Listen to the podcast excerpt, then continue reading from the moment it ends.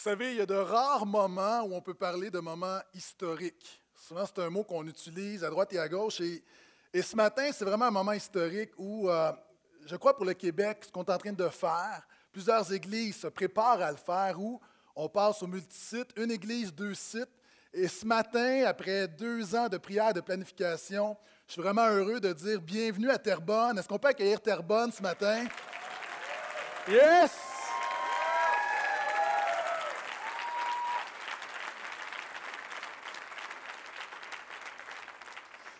Est-ce que vous êtes là?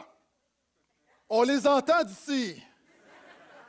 On est content de les accueillir et c'est intéressant parce qu'on a mis une vidéo sur Facebook, une vidéo promotionnelle pour le lancement de l'église de Terrebonne. Et le maire de Terrebonne a cliqué j'aime. Ça, c'est une bonne nouvelle, oui.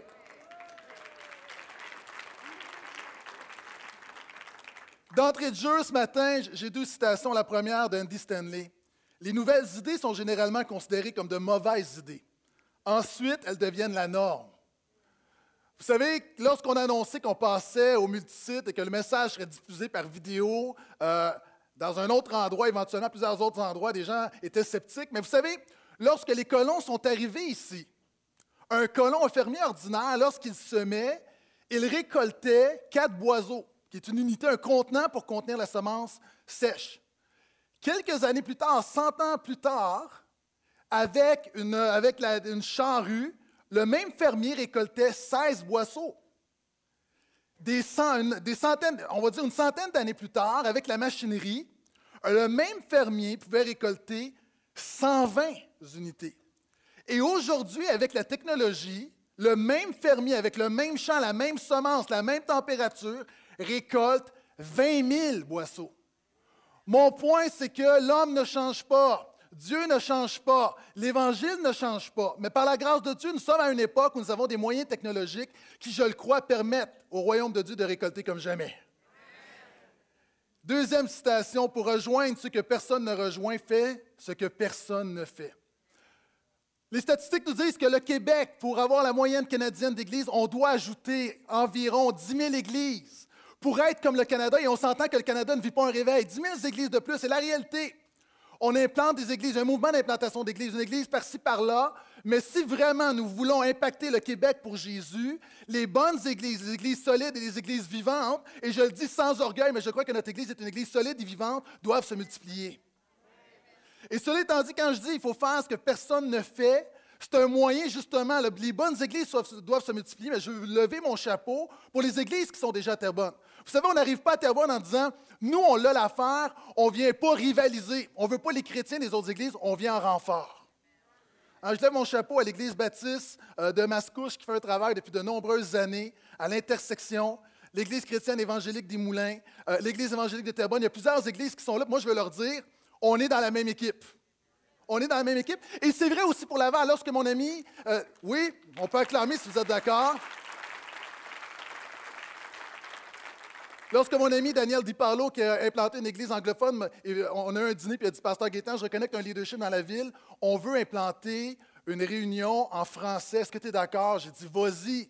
Pourquoi? Parce que quand le royaume de Dieu avance, si ton église prospère, notre église va prospérer. Et c'est pourquoi moi je suis content, la Bible parle. Je suis content. Euh, encore une fois, Centre évangélique de Laval qui fait un travail depuis des années avec mon ami Pasteur Saint-Onge avec qui je mange cette semaine. Euh, il y a plusieurs églises à Sainte-Rose, j'en oublie. La réalité, c'est vrai pour Terrebonne, mais c'est vrai pour Laval. On pourrait avoir 300 églises de plus à Laval et on ne serait pas menacé parce que ce qu'on veut bâtir, ce n'est pas notre royaume, c'est le royaume de Jésus.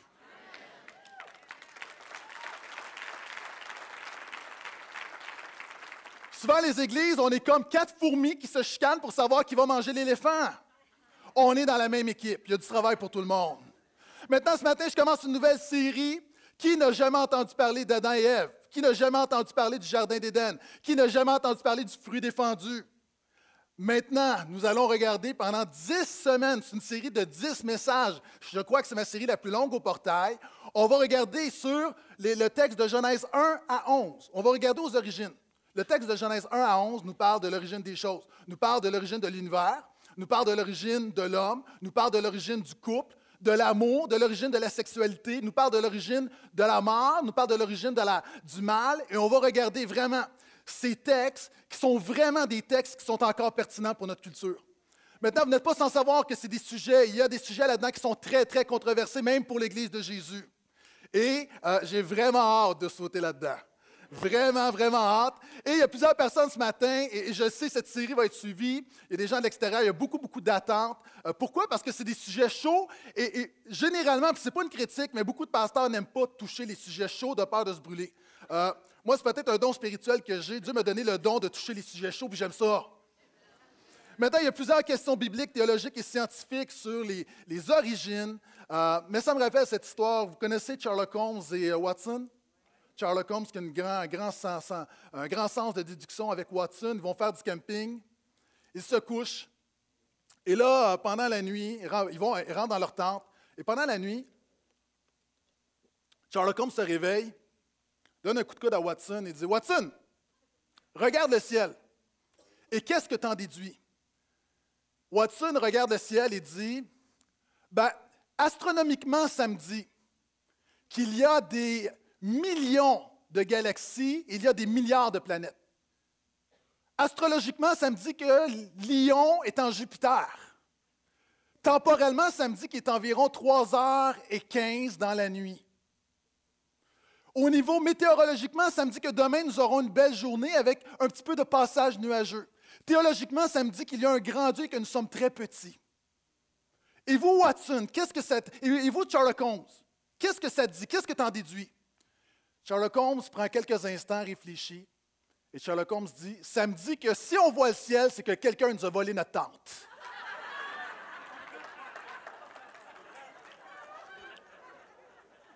Pratiquement. Maintenant, ce matin, je vais en désavoir certains. J'ai dit ce message, mais ce matin, j'ai un message pastoral. Ce matin, j'ai un message très, très pratique. Ce matin, euh, je ne vais pas sauter immédiatement dans le texte de Genèse. On ne va pas aller dans les débats. On a le temps en masse. Mais ce matin, c'est un pasteur qui parle à son Église. C'est un, un, message pastoral pour vous. À vous qui nous suivez via Internet, j'ai un message pour vous. Et on pourrait regarder scientifiquement, théologiquement, bibliquement, mais ce matin, j'aimerais parler pratiquement. Et si vous avez une Bible, ouvrez avec moi Genèse 1, le verset 1.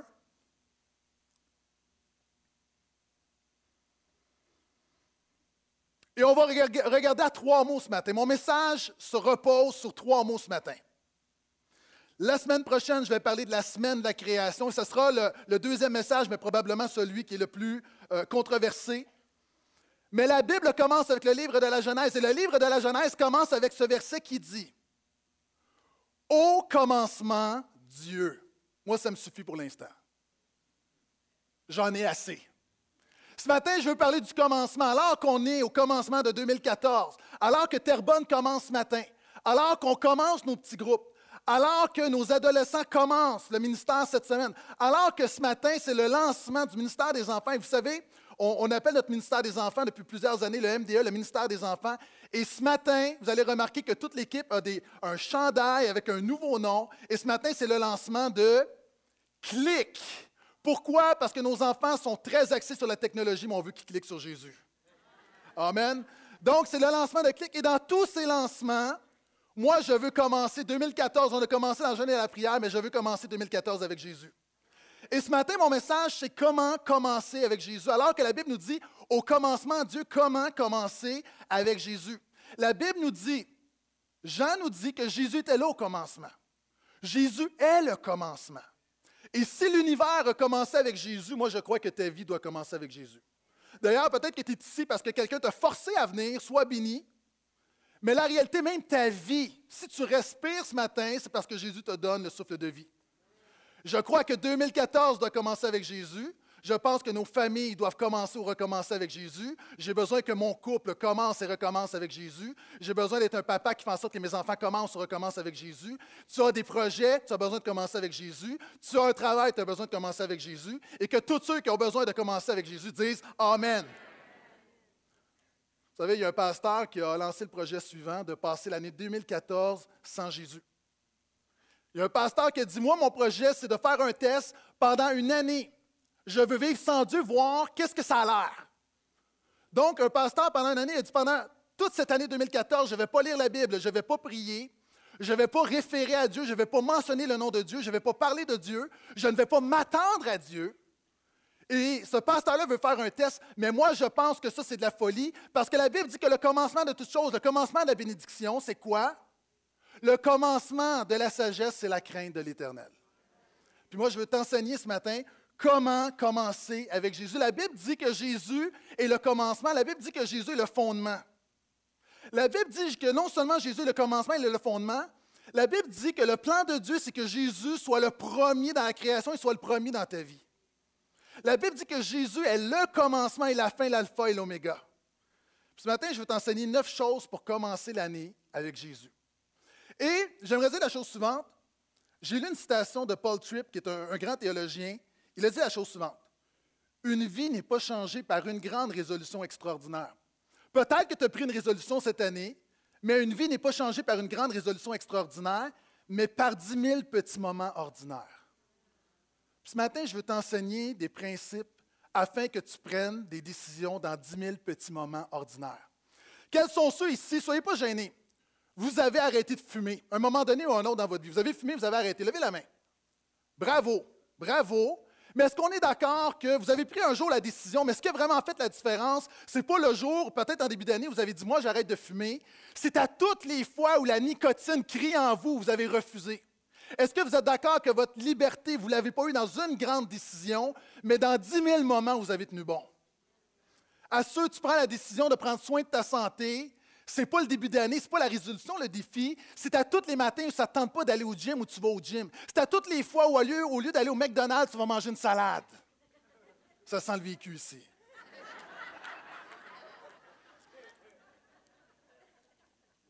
Vous savez, nous, on a eu, et, je m'ouvre là, nous, euh, on s'est mariés, on a eu des difficultés financières dès le départ. Euh, on, a eu de la difficulté à avoir un travail. Moi, j'avais une formation biblique, donc une formation biblique, ça ne t'ouvre pas les portes du marché du travail on n'avait pas beaucoup d'argent et on s'est endetté.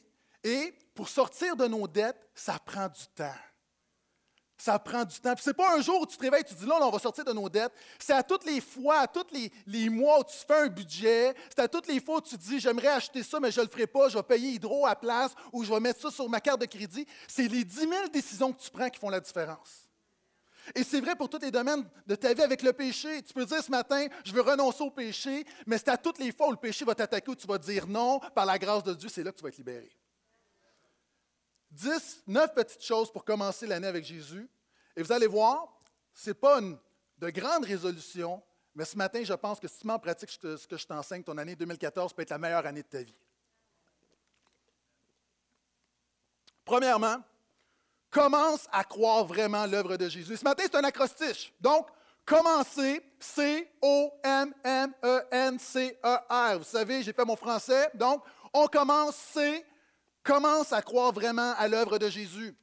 Plusieurs personnes, vous allez dire, pasteur, on croit à l'œuvre de Jésus. Écoute-moi bien. 61% des Québécois croient en Jésus. Ce qui fait la différence, ce n'est pas de croire en Jésus, c'est de croire en l'œuvre de Jésus, c'est de croire que son obéissance est ton obéissance, c'est le fait de croire que sa mort, lui qui est sans péché, et toi, tu es totalement pécheur, fait la différence, c'est le fait de croire qu'il est ressuscité, qu'il a le nom au-dessus de tout nom, qu'il est le seul médiateur en Dieu les hommes, de croire que tu es vraiment sauvé ce matin. Il y a des gens qui sont devant moi depuis des années, tu dis croire en Jésus, mais tu doutes encore d'être sauvé, que 2014 soit l'année de l'assurance de ton salut. On peut mettre l'image suivante, s'il vous plaît. Souvent, il y a plusieurs personnes, tu as l'impression que ton salut, c'est un peu comme ce camion.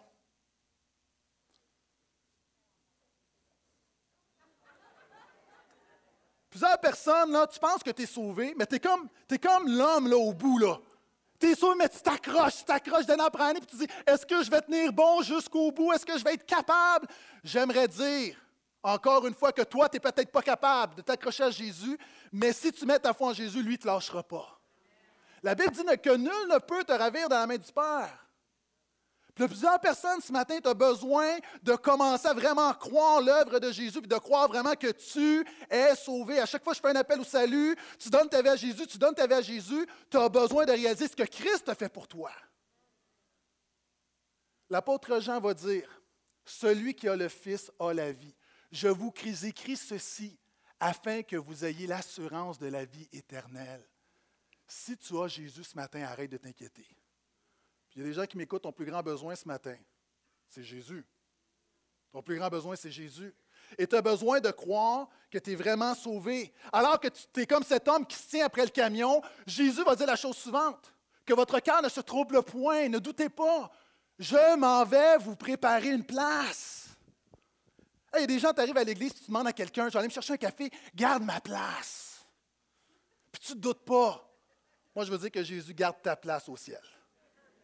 Tu as besoin de croire que tu es vraiment justifié. Il y a d'autres gens que tu crois que tu es vraiment dans l'autobus du salut, mais ton problème, tu penses que tu es un chrétien de deuxième classe.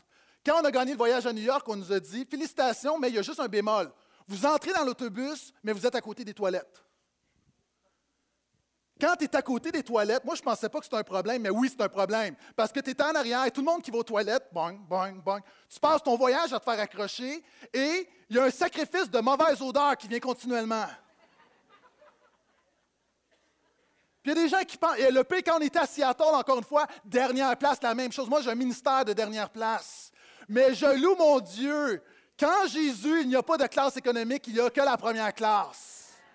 Tu es justifié, tu es pardonné, tu as tous les droits, tu es un enfant de Dieu. Commence à le croire et commence à le vivre cette année. Tu as besoin de croire que tu es vraiment racheté.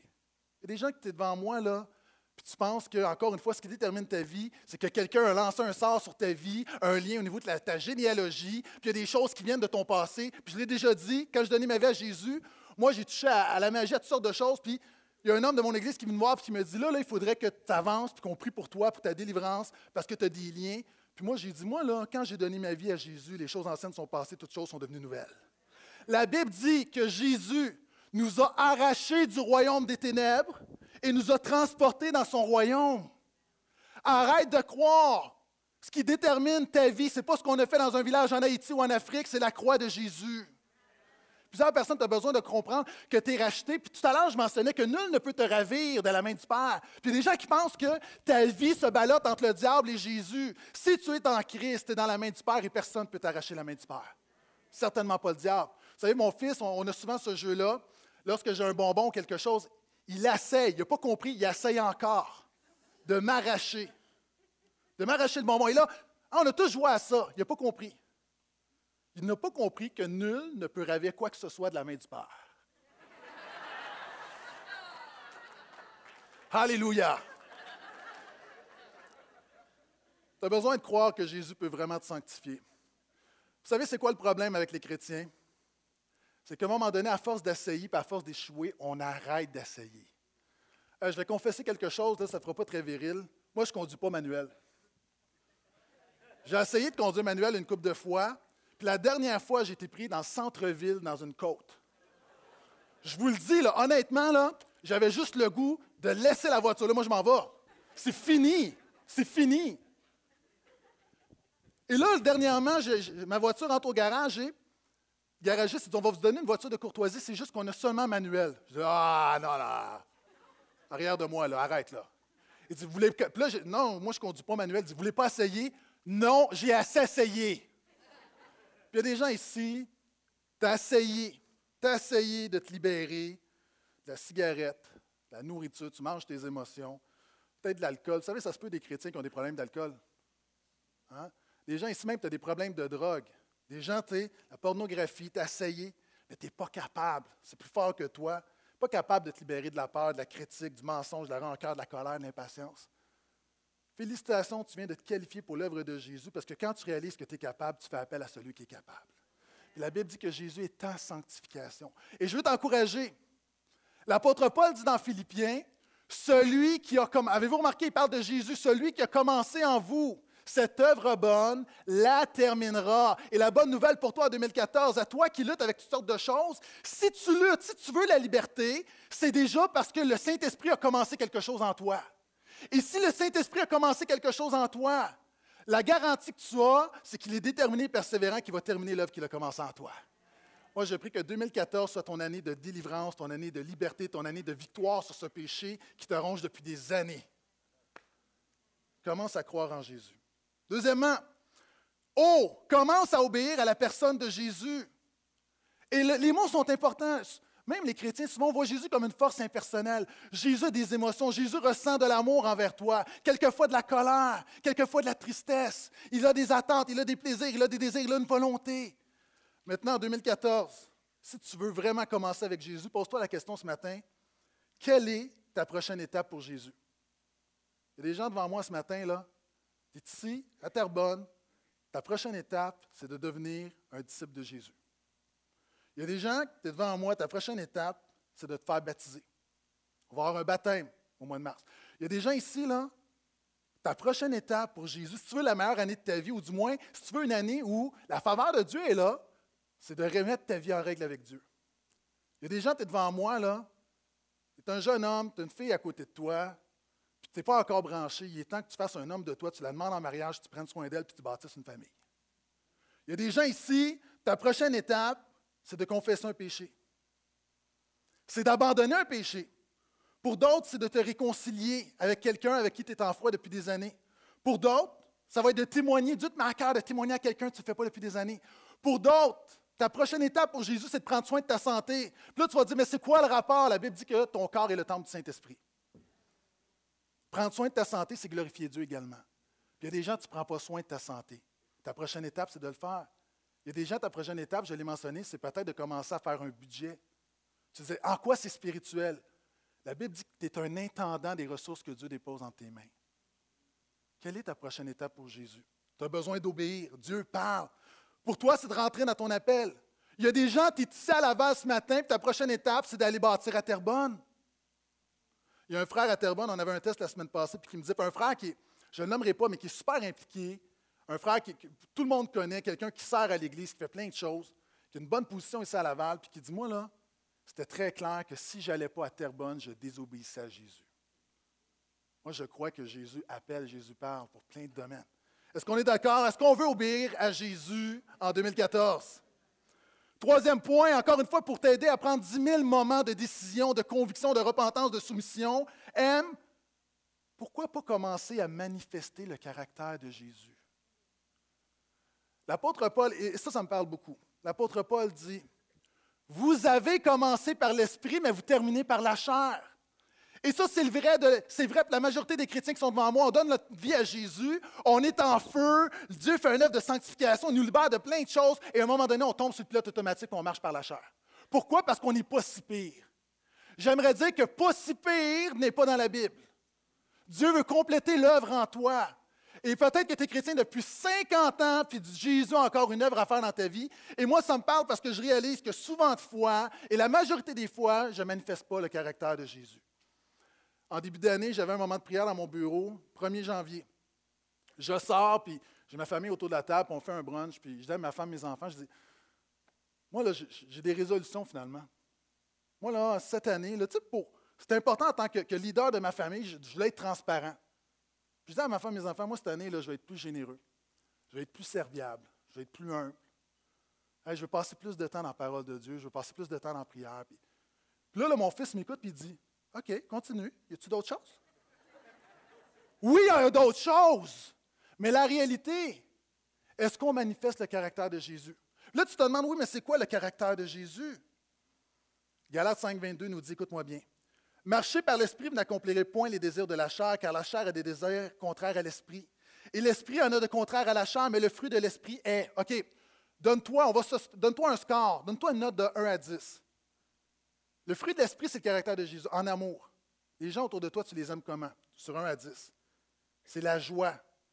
Ta joie du Seigneur, la joie du salut. De 1 à 10, tu donnes combien? Le fruit de l'esprit, c'est la paix. D'être capable de garder ta paix, garder tes pensées en Jésus. Tu donnes combien 1 à 10? C'est la patience.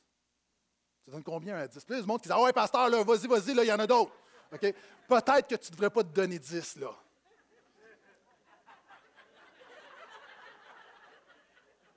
c'est la bonté. Juste la bonté. Je m'en venais dernièrement, puis il y, avait, une madame qui avait pris le champ, puis ça ne me tentait pas, a une tempête, fait froid.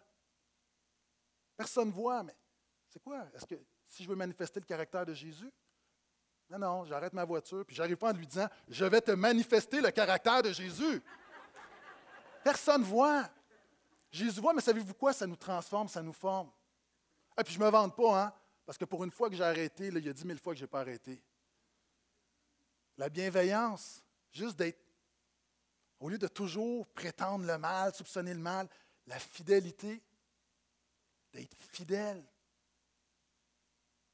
La douceur, au lieu d'être la colère, la, douceur. La maîtrise de soi, de 1 à 10, tu te donnes combien? ce matin, là, il nous est arrivé quelque chose. Ma femme a un gros matin, elle lance clic. Moi, c'est un gros matin très stressant pour nous. On part à deux voitures. Pourquoi? Parce que ma femme doit arriver un petit peu plus tôt. Je me prépare pour m'en venir à l'église. J'arrive, je dis OK, je vais aller chercher mes clés, j'ai mon manteau, je suis prêt. Ma femme est partie avec ma fille, mon fils et moi, on vient pour partir. Et au moment où je me dis, je vais aller chercher mes clés, il y a comme une parole qui me dit, tu ne trouveras pas tes clés ce matin. Et c'est drôle parce que je me suis dit, à ce moment-là, je suis sûr que a un matin, dans tous les matins de la vie, où le diable va faire en sorte que je ne trouve pas mes clés, ce matin.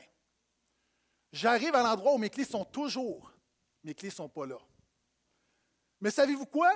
Je commence à paniquer, mais, j'ai ma paix parce que j'ai une ferme conviction que Dieu m'a visé. il y a du monde, tu es la première fois, tu dis, il est weird ce pasteur-là. Oui, oui, habite-toi, je suis comme ça, OK? Est-ce qu'on croit que Dieu parle? Et là, je le sais, puis là, je me suis dit, le diable, parce que normalement, Gaëtan Brassard, je n'ai pas mes clés. Là, là, je vous dis, là, le ménage a été fait hier, il n'y en aura plus de ménage. Puis là, je vais arriver frustré, puis ça va scraper ma matinée, mais j'ai dit, au nom de Jésus, je ne laisserai pas le diable scraper cette matinée. Cette matinée est à la gloire de Jésus, ce ne sera pas à la gloire du diable. Et là, je n'ai pas cherché 10 millions d'endroits. J'étais convaincu que ma femme était partie avec mes clés. Elle ne fait jamais ça. Je l'appelle, je dis, chérie, t'aurais-tu mes clés? Elle regarde, elle dit, ah, sont dans mon manteau. Là, imaginez, elle, elle arrive tôt ici, sa voiture est pleine de gâteaux parce que ce matin, c'est une fête pour les enfants. Elle arrive tôt pour gagner du temps et là, elle doit revenir à Terrebonne et retourner à l'église. Elle perd 40 minutes. Elle voulait gagner 15 minutes en prenant deux voitures. Elle perd 40 minutes. Moi, j'arrive en catastrophe. Mais la réalité, ce matin, je savais que je prêchais manifester le caractère de Jésus. Je me suis dit, ça commence à matin. Est-ce que du monde s'est associé à moi ce matin?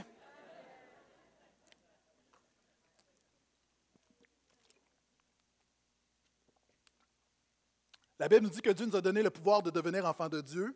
Et, Pasteur Monique, tous les pasteurs parlaient cette semaine, prêchaient, et elle disait la définition de devenir, c'est, écoute-moi bien, commencer à être ce qu'on n'était pas.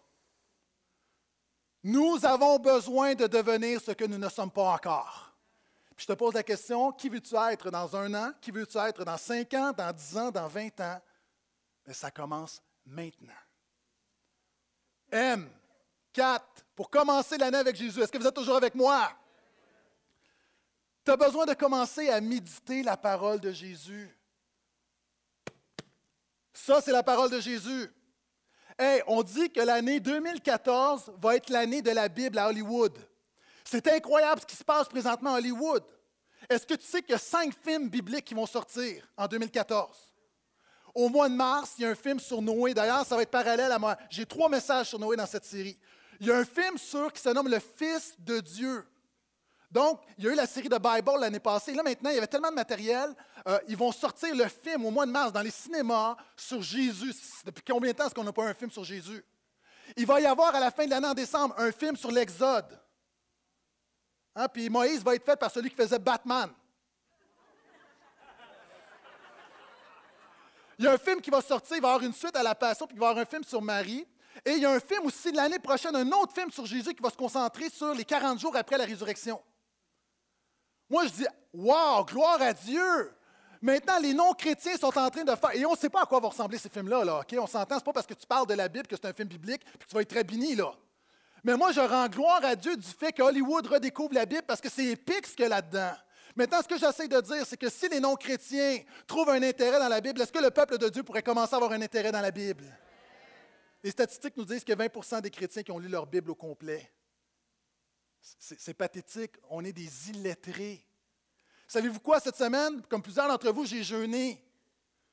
Quand tu jeûnes, OK, tu ne te sens pas très, très vigoureux. Quand tu jeûnes, même moi, quand je commence à jeûner, les trois premières journées, je suis démoralisé.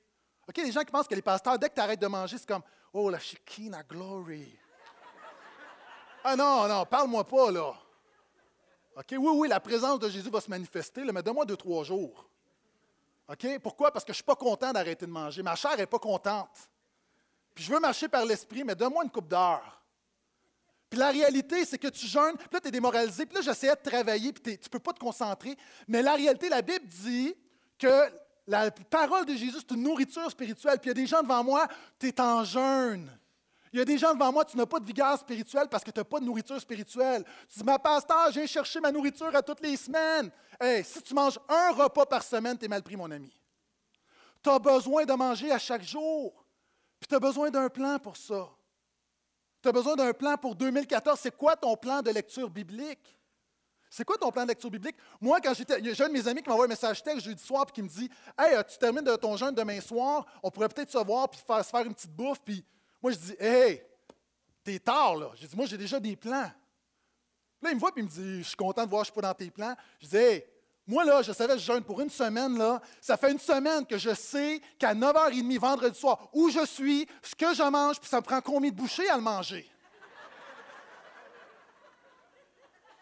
J'ai un plan. Je planifie manger trois fois par jour. Puis tu as besoin d'un plan pour lire la Bible. Tu as besoin d'un plan pour lire la Bible. Puis moi, je te défie cette année. Vous savez, quand je dis méditer la parole de Dieu, quelqu'un a dit, lire la Bible sans méditer, c'est comme manger sans digérer. Sur Internet, tu peux trouver plein de plans. Pourquoi pas dire, prendre la résolution, puis une résolution, en fait, c'est 10 000 petits moments de dire, moi, je vais lire la Bible en un an en 2014. Est-ce que tu sais, ça te prend combien de temps par jour, si tu accordes combien de temps par jour, ça va te permettre de lire la Bible au complet? En moyenne, c'est 10 minutes par jour. Si tu lis ta Bible 10 minutes par jour, dans un an, tu le lis au complet. Savez-vous quoi? Il y a des gens ici, vous êtes des bons lecteurs. Moi, je suis un lecteur très, très rapide. J'ai fait le test cette semaine.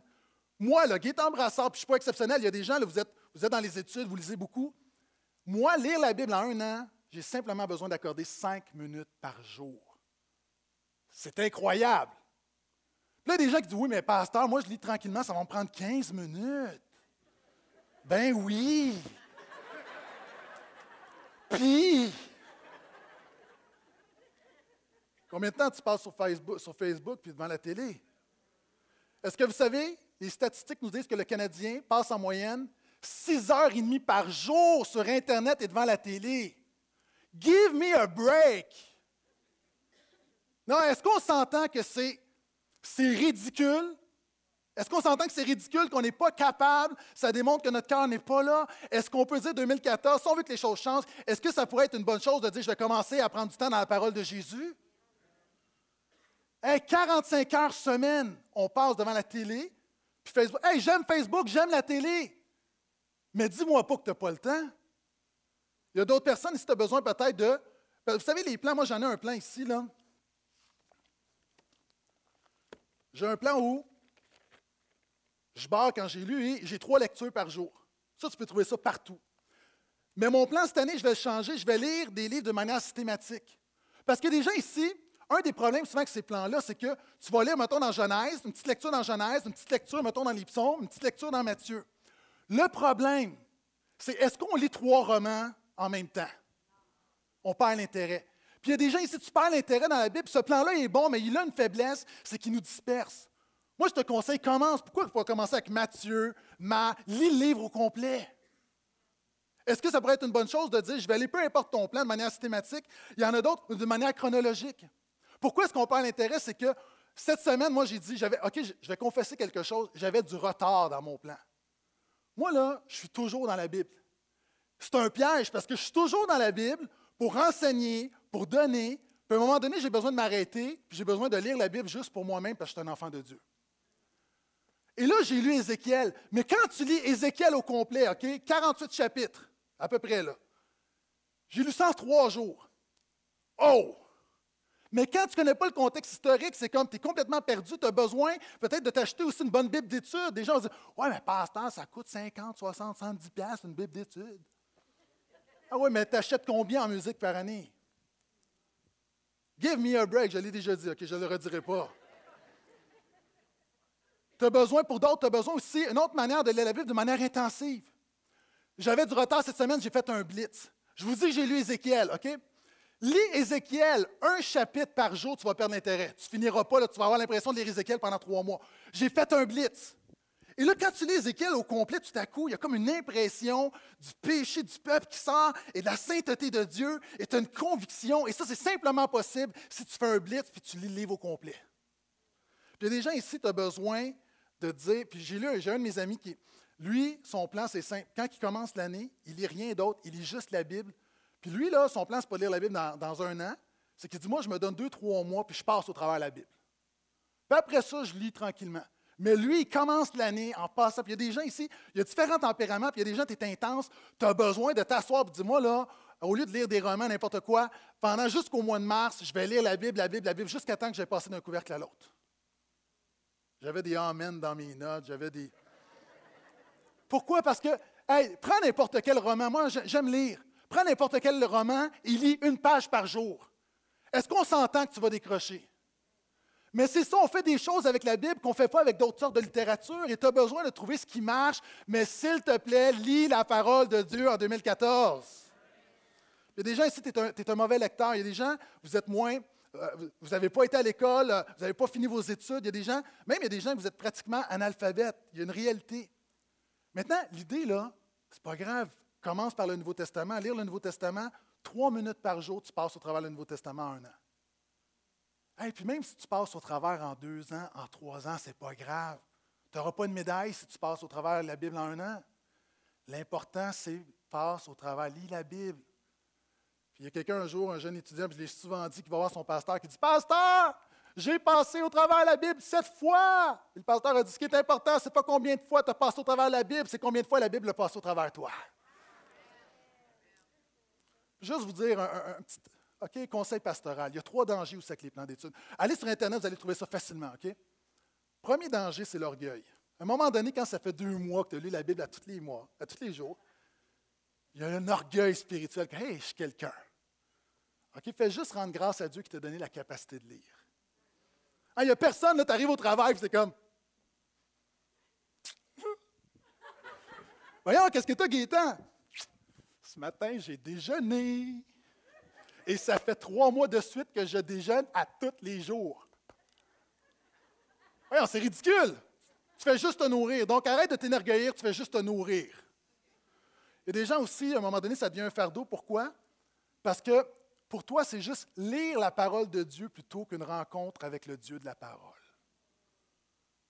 Les gens, là, ça devient un fardeau. À un moment donné, quand ça devient un fardeau, là, tu es à côté. Puis aussi un problème quand on est dans les plans d'études, tout le monde, OK, la chair est faible, beaucoup de monde a du retard, puis à un moment donné, tu lis, tu lis, tu lis, puis tu lis d'une manière où tu n'as pas d'attention. OK? Encore une fois, j'aime mieux que tu lises la Bible. OK? Tu lises le tiers de la Bible attentivement que tu la lises dix fois de manière inattentive. Est-ce que vous êtes toujours là? OK, E. Commence à élever le nom de Jésus. La Bible parle dans l'Apocalypse qu'il y a la coupe la prière des saints, la réalité en 2013. S'il y avait une coupe de nos prières, de nos louanges, de nos actions de grâce, de notre gratitude, et une coupe avec tous nos chalages et nos plaintes, moi je pense que la coupe du chalage déborde. Tu as besoin d'élever le nom de Jésus. Et qu'est-ce que je veux dire? Je vais être rapidement là-dessus. Aujourd'hui, il y a de la glace et ça me fait penser. Il y a quelques années, alors que mes enfants étaient jeunes, étaient petits, j'avais ma fille qui était bébé, puis je la tenais comme ça, je de la voiture, et là, la caméra, suivez-moi, OK? Et là, j'arrive et il y a une plaque de glace. Et là, je me sens partir. Mais quand tu sens partir, qu'est-ce que tu fais? Oh. Est-ce que c'est ça qu'on fait? C'est comme, wow! Non. Je suis parti. Mais en partant, pourquoi? Le plus important, c'est d'élever le bébé. Pourquoi? Réflexe. Tu protèges que de plus précieux. Puis il y a des gens ici, tu as besoin d'avoir le réflexe que quand ça va mal, c'est d'élever Jésus. Il y a des gens ici, quand ça va pas bien, quand tu as des problèmes, tu lâches Jésus. Ton réflexe doit être d'élever Jésus. Ça va aller, ça va aller. Élève Jésus. Puis il y a des gens ici, je vais dire quelque chose de fort. Il y a du monde ici, OK, on parle des problèmes, mais du monde, même quand tu retombes dans ton péché, tu retombes dans ton vomi, tu as besoin d'avoir le réflexe que moi, là, tu tombes. OK? d'avoir le réflexe d'élever Jésus. Tu vas dire, comment est-ce que c'est possible dans le péché d'élever Jésus? Encore une fois, c'est quoi? Qu'est-ce que ça veut dire quand la grâce surabonde dans le péché qui abonde? C'est-à-dire que quand tu tombes, puis tu as péché, tu demandes pardon à Jésus, tu te repens, tu dis, au nom de Jésus, dans ta grâce, je me relève. Ça, c'est élever le nom de Jésus. Quelqu'un a dit, c'est pas biblique, mais c'est vrai. Tomber, c'est humain. Se relever, c'est divin. Mais rester là, c'est sans dessein. Est-ce qu'on peut dire en 2014, j'avais élevé le nom de Jésus?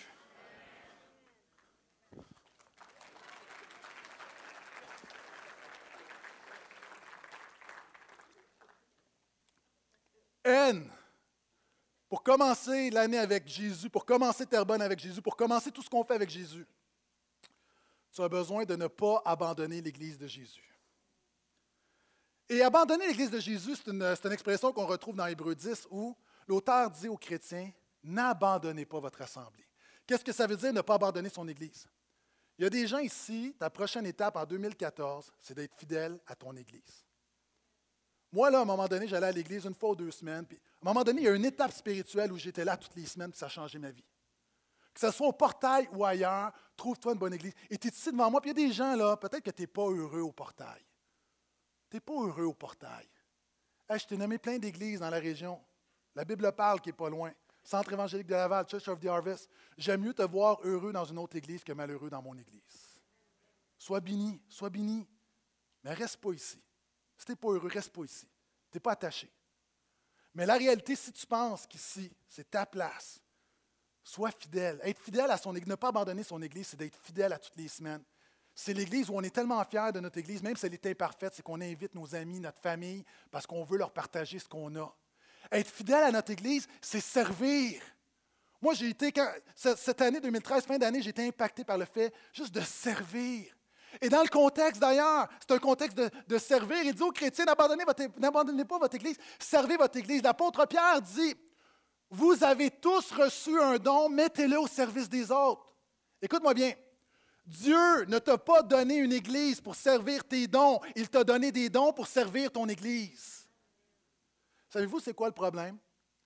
Il y a quatre catégories de personnes au portail et dans toutes les églises. Il y a des visiteurs qui sont là, qui viennent, qui visitent, puis ça, il faut prendre soin d'eux, puis c'est, hein, on les honore. Deuxièmement, il y a des gens qui commencent à faire un pas avec Jésus, puis qui commencent à se développer, puis qui commencent à s'impliquer. Puis... Troisièmement, tu as des chrétiens matures qui servent. Mais malheureusement, la majorité des gens qui sont devant moi, c'est des chrétiens qui se disent matures, qui ne servent pas. Puis je comprends qu'il y a des saisons dans la vie. Ma femme et moi, on a eu des saisons où on avait besoin de restauration. Je ne parle pas de ça. Mais la réalité, on a plusieurs personnes, dans des, les gens disent Oui, mais c'est tellement gros qu'il n'y a pas de besoin, il y a tellement de monde. Écoute-moi bien, si dans une église de 100, moi j'étais pasteur d'une église de 100, il y a un besoin de 5 personnes. OK, moi, une église qui manque 5 personnes pour servir dans l'église, dans une église de 100, là, ça c'est de la poutine, c'est régulier. Dis-toi qu'une église comme la nôtre, ça veut dire qu'il en manque 50. Et savez-vous, c'est quoi le problème? Dans les temps dans lesquels on vit, il y a aussi des gens qui servent, mais qui servent à temps partiel. Il y a des gens qui disent Moi, je vais m'impliquer, mais quand il ne fait pas beau, je ne viens pas. Je ne m'implique pas l'été, je ne m'implique pas dans les fêtes. Les gens, ils choisissent leur implication. Moi, je veux juste dire avec tout mon cœur que si tu es un vrai disciple de Jésus, tu es là pour servir. Les gens disent, oui, mais la job va se faire. Ça, là, ce n'est pas une mentalité de chrétien. La pensée de Dieu, si on veut vraiment commencer avec Jésus, on doit dire, Seigneur, fais de moi ton serviteur. Fais de moi ta servante. Pourquoi? Parce que moi, là, régulièrement, j'ai euh, la technique qui vient me voir. J'ai des gens qui viennent me voir pour le stationnement. J'ai l'accueil. D'ailleurs, l'accueil, on a le frère qui s'en a occupé pendant des années, le frère Edwards. On est reconnaissant, les honorés il n'y a pas longtemps, qui a fait le ministère pendant 30 ans, qui, prend sa retraite du ministère. Donc, cette année, c'est une année de, de, renouveau pour l'accueil, pour les placeurs. Il y a des grands besoins. J'ai des gens partout, moi, qui viennent me voir en tant que pasteur, dire, ils me disent, pasteur Gaétan, j'ai des trous, j'ai des besoins, j'ai des besoins, puis tu fais une annonce, puis tu fais une annonce, puis tu fais une annonce. Maintenant, je ne te fais pas une annonce, je te prêche l'Évangile. On a besoin de commencer à servir l'Église de Jésus. Est-ce que je peux entendre amène à ça? Vous savez, avec Terrebonne, des gens qui étaient assis à Terrebonne présentement, tout est à faire, on a besoin de toi. Mais est-ce que vous savez que nous, Laval, ici, là, on perd d'une trentaine à une quarantaine de personnes, de serviteurs? Maintenant, il y a des gens qui disent Oui, mais moi, je suis surqualifié pour ça. Tu n'es jamais trop surqualifié. Moi, s'il faut que j'aille nettoyer une toilette à genoux, je vais aller le faire. S'il faut que je vide des poubelles, je vais le faire. Pourquoi? Parce que ma job, ce n'est pas d'avoir le standing de pasteur, ma job, c'est d'être un serviteur de Jésus. Ça me fait penser à. J'ai entendu une histoire incroyable d'un homme qui, sa main a été sectionnée. Et pour ne pas perdre sa main, donc il, pas, il était trop faible, donc on ne pouvait pas lui greffer la main, on a décidé de greffer sa main sur sa jambe temporairement pour garder sa main vivante de manière, à ce que sa main soit préservée. Il y a des gens, tu dis, oui, mais moi, là, être dans le stationnement, ce n'est pas mon appel. Oui, mais es mieux de faire quelque chose, de servir, de rester en vie pour Jésus que de mourir en attendant ton appel. Est-ce que je peux entendre emmène à ça? Donc, à la fin, pour les deux sites, et Laval et Terrebonne, on a quelque chose de, de nouveau. On a une table avec toutes les implications possibles, avec des descriptions. Tu vas savoir à quoi t'attendre. À la fin de la réunion, passe à la table, prends des feuilles, puis je te dis, là, va prier. Mais nous avons besoin qu'une armée de serviteurs se lève parce qu'il y a une job à faire pour Jésus. Est-ce que je peux entendre amène à ça? Puis même une belle acclamation, c'était vraiment convaincu.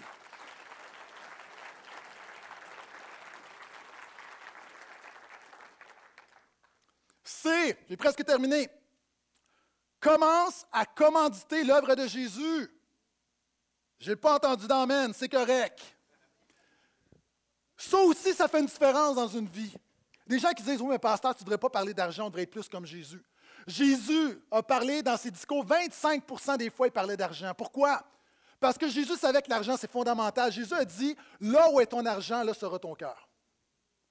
Et pourquoi est-ce que je t'en parle? Puis il y a des gens, tu es inconfortable présentement, c'est correct parce que Dieu est en train de faire une œuvre dans ta vie. La réalité, il y a des gens ici, on regarde ton budget et tu donnes plus à la SAQ qu'à Jésus. Ton cœur est plus dans le vin que dans le royaume de Dieu. J'aime le vin, j'aime le bon vin, mais ma priorité, c'est Jésus. Il y a des gens qui aiment la bonne bouffe dans les restaurants, puis tu dis, moi, je n'ai pas d'argent pour donner, mais tu donnes plus, tu vas plus au restaurant, tu donnes plus en restaurant qu'au royaume de Dieu, qu'à l'Église de Jésus, pour l'œuvre de Jésus. Quand je parle de l'Église, là, ici, là, on est tous du monde modeste, qui a des, personne qui a des trains de vie. La réalité, quand on donne, c'est pour que des gens viennent à Jésus puis faire des disciples de Jésus. Il y a des gens, tu es ici, tu dis, oui, mais moi, je ne peux pas donner, mais combien tu mets en musique sur iTunes par année? Des gens, tu, ton cœur n'est pas dans l'Église de Jésus, ton cœur n'est pas dans le royaume de Dieu, ton cœur est au Carrefour Laval. Tu dis, je n'ai pas d'argent pour donner, mais tu vas magasiner 200 pièces, ça ne te dérange pas. Il y a des choses qui sont légitimes. Ce que je te dis en tant que pasteur, moi, je veux sonder ton cœur et je te dis, ton argent, ton portefeuille est révélateur de tes priorités également. Et en 2014, on a besoin, il y a des gens qui ont besoin de commencer à commanditer. Puis le mot commanditer, en passant, le mot commanditer, il y a des gens, es peut-être choqué, mais volontairement, je l'ai choisi. Sais-tu pourquoi?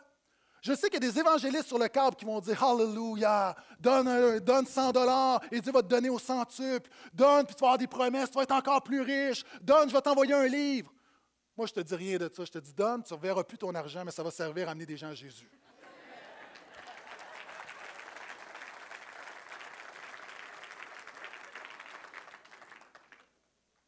Je ne te dis pas donne pour être. Parce que quand tu dis donne, tu pourrais être plus riche. Encore une fois, ton focus, c'est toi, c'est ton portefeuille. Non, donne juste pour Jésus. Donne juste pour Jésus. Cela étant dit, il y a une promesse, il y a des promesses. Puis, je vais vous lire un témoignage. J'ai reçu, c'est drôle, c'était pas prévu. J'ai reçu un témoignage cette semaine de quelqu'un. Vous savez, on ne parle pas beaucoup d'argent ici à l'Église. Mais quand on parle, on veut que ça compte. J'en avais parlé il y, a, il y, a, à peu près deux ans, puis les messages sont sur Internet, puis il y a quelqu'un qui l'a écouté dernièrement, et je vous lis son témoignage. J'ai été interpellé une fois de plus par votre message que vous nous avez donné. J'ai retenu que Dieu est propriétaire de tout, nous sommes des intendants, devons faire attention dans la manière de dépenser notre argent. À un moment donné, vous avez dit, je te dis de mettre Dieu au défi et sois fidèle de ce que Dieu a mis dans ton cœur pour donner comme dîme. Donner la dîme est une confession de foi. C'était comme si vous vous adressiez à moi en particulier. C'est alors que j'ai décidé d'obéir à la parole de Dieu et être fidèle à ma façon de donner ma dîme. Ce n'était pas facile en 2012. J'étais toujours irrégulière. Pour que cela soit plus facile pour moi, j'ai enregistré en janvier 2013 mon numéro de dîme avec mes factures dans mon compte bancaire sur Internet. Ainsi, je payais ma dîme en même temps que mes factures à chaque mois. Dieu m'a étonné. Je travaillais par contrat, deux années renouvelables. Maintenant, je suis assujetti à une convention collective. Au cours de cette année 2013, j'ai bénéficié à deux reprises à des paiements rétroactifs de salaire pour un montant total de plus de 10 000 Pour moi, je voulais juste obéir à Dieu comme un enfant qui accomplit la volonté de son Père mais je viens de vivre ce que dit la parole de Dieu. Que Dieu vous bénisse, pasteur. Merci de m'avoir permis de dégeler les bénédictions dans ma vie. Celui qui arrose sera arrosé. C'est important de se mettre notre portefeuille à Dieu. Gloire à Dieu. Dieu prend soin de toi. Moi, je ne te dis pas que parce que tu donnes, cette sœur-là a été récompensée financièrement, mais quelquefois, tu vas donner financièrement, puis la récompense ne sera pas financière. Mais ce que je sais par contre, c'est que quand tu prends à cœur l'œuvre de Jésus, Dieu va prendre à cœur tes affaires. En 2014, pourquoi pas dire commencer ou les gens ici, là, puis on parle de dîmes, on parle de pourcentage. Pourquoi la Bible parle de donner selon notre revenu un pourcentage? Tu fixes un pourcentage. La dîme, on parle de 10% puis c'est libre, volontaire. Mais pourquoi un pourcentage? Parce que des gens ici, donner 100 là, oh! Donner 100 ça casse ton budget. Tu ne peux pas faire l'épicerie. Puis il y a des gens ici, tu donnes 100 puis ça ne fait absolument rien. C'est pourquoi ce n'est pas le montant qui est important. C'est la proportion de ce que Dieu donne, d'être un bon intendant, de donner au Seigneur, de redonner pour l'œuvre de Dieu. Le Dieu qui te donne, qui fait une œuvre, c'est important. Puis je l'ai souvent dit. Il y a des gens ici, tu vas commencer, tu vas dire, moi, je donne 10% Mais à toi qui as la difficulté, commence, je vais donner 1% je vais donner 2, 3, 4, peu importe ce que le Seigneur met dans ton cœur. Mais sois fidèle. Et moi, je crois, pourquoi pas dire en 2013, je vais donner plus que ce que j'ai donné? En 2014, je vais donner plus que ce que j'ai donné en 2013. Je pense que commencer avec Jésus, c'est commencer également à mettre notre portefeuille sur la Seigneurie de Jésus. Est-ce que je peux entendre un autre amène à ça? Euh, Commence être la famille de Jésus. Mon point sera très bref. C'est les petits groupes. Ce matin, on lance les petits groupes. Les petits groupes, une fois par semaine, on se réunit euh, autour de la parole, on regarde le message, on prie les uns pour les autres, on s'encourage. Si tu veux de l'information, Pasteur Denis va être là. À tu peux aller à l'arrière. Pietro est là. Euh, mais tu peux t'informer également sur Internet. Mais les petits groupes dans notre Église, on croit que c'est fond, fond, fond, fond, fond, fondamental. Est-ce qu'on est d'accord? C'est présentement, on s'enligne, on a 27 groupes, on a environ 300 personnes. Mais on croit qu'il faut aller plus loin. Puis il y a des gens qui disent souvent portail, c'est trop gros. Portail, c'est trop gros pour les connexions, c'est trop gros pour être la famille de Jésus. Écoute-moi bien. Être la famille de Jésus, ça n'a pas rapport avec la taille d'une église, ça a rapport avec la taille de ton cœur. Petit groupe. C'est important. Puis présentement, on a environ 40% de nos gens qui participent à un petit groupe. Mais moi, je vous le dis, ma vision, puis ce qu'on veut en 2014, on va encore plus. Puis le jour, c'est que soit 80-90% de nos gens participent à un petit groupe parce que ça fait partie, c'est fondamental pour la croissance spirituelle. Est-ce que vous êtes là? Parce que si on, se contente du statu quo, voici à quoi on va ressembler. Vidéo, s'il vous plaît. L'affaire la plus importante quand tu veux être gros, c'est les shakes. Pas de shake, pas de bras. À Star Training, c'est simple. Du lundi au vendredi, tu fais chest, bras chest, bras, chest, chest, bras, chest. Bras, chest, chest, chest, bras, bras, bras, bras, chest, chest, bras, chest, chest, bras, chest, dos. Chest, bras, bras, bras, chest, bras, chest, chest, bras, chest, bras, chest, chest, bras et chest. Question? Qu'est-ce qu'on fait avec les jambes? Les jambes?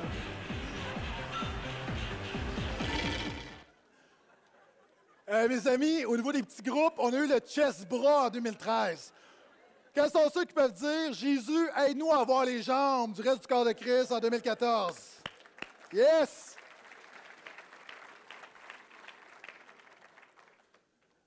Et je termine. Donc, dernier R. Tu as besoin de commencer à réaliser le rêve de Jésus. C'est quoi le rêve de Jésus? Ce n'est pas une bâtisse plus grosse. Le rêve de Jésus, là, c'est simple.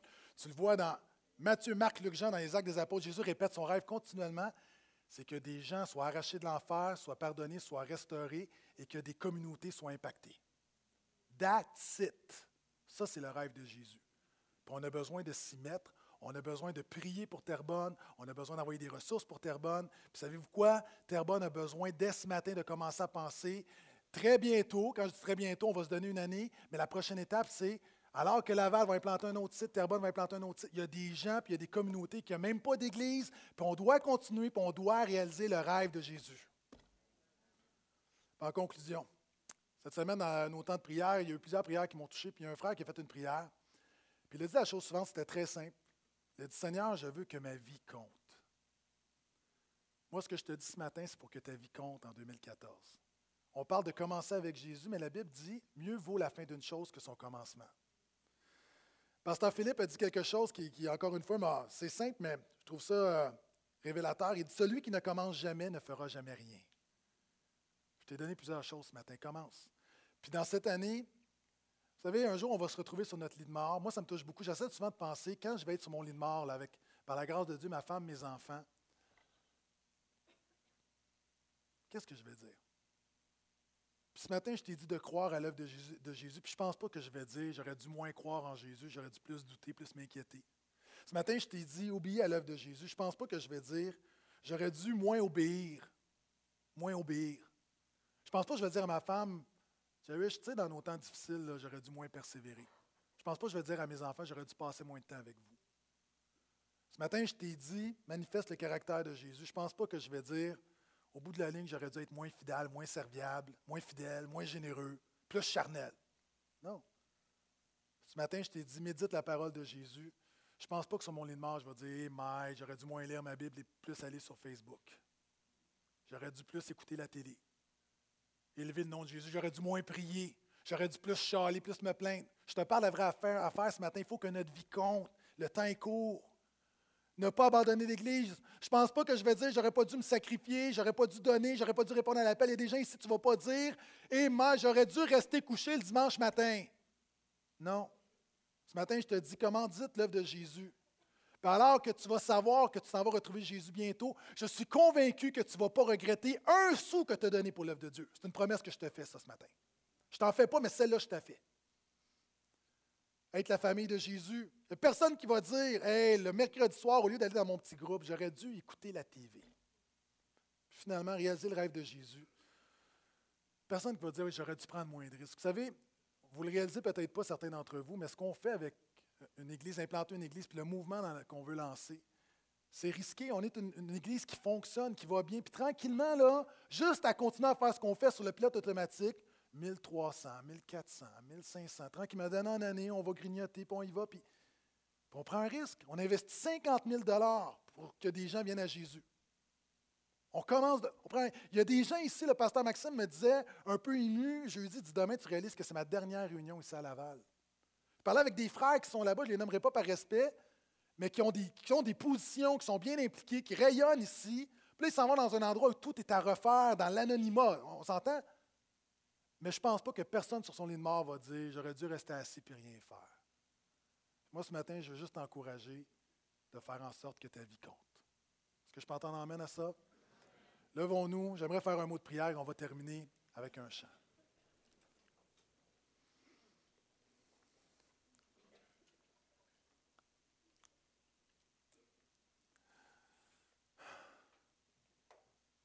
Seigneur, à l'aube de 2014, à l'aube, on rentre en 2014 et Seigneur, la, parole nous dit au commencement Dieu. Et avant d'aller dans la création et Adam et Ève et le couple, la sexualité, puis la violence, puis les défis, Seigneur, je te prie que ce matin, que chaque personne qui est ici décide de commencer ou de recommencer avec toi. Seigneur, je prie que chacun te mette en premier. Je prie que chacun te mette comme le fondement de sa vie, de son couple, de sa famille, de son travail, de ses loisirs. Seigneur, ce matin de commencement, je te rends grâce de nous donner le privilège de, vivre ce moment, alors que dans dix ans, on va parler de ce, de ce mouvement multisite au Québec, on va dire, on était là la première fois quand ça a été fait à Laval. Seigneur, je te prie pour Terrebonne, je te prie pour les églises de Terrebonne, je te prie de les bénir. Et Seigneur, je te prie qu'il n'y ait pas un transfert d'église. Seigneur, je te prie que dans la mesure où on prie, on jeûne, on crie pour que tu fasses grandir cette église, pour que des gens connaissent Jésus. Seigneur, je te prie dans la mesure où tu, fasses, où tu fais grandir l'église Portail Terrebonne, que tu fasses grandir les églises autour. Seigneur, tous ensemble dans la même équipe, je te prie pour un impact dans Terrebonne. Seigneur, je te prie pour la même chose pour Laval. Je te bénis, je bénis les églises autour. Seigneur, travaillons pour le même royaume. Fais ton œuvre. Et Seigneur, en ce début d'année, Père, notre prière est très, très simple. Il y aura dix mille moments de décision ordinaire, mais nous disons ce matin, donne-moi Jésus. C'est ta prière, dis simplement, Amen.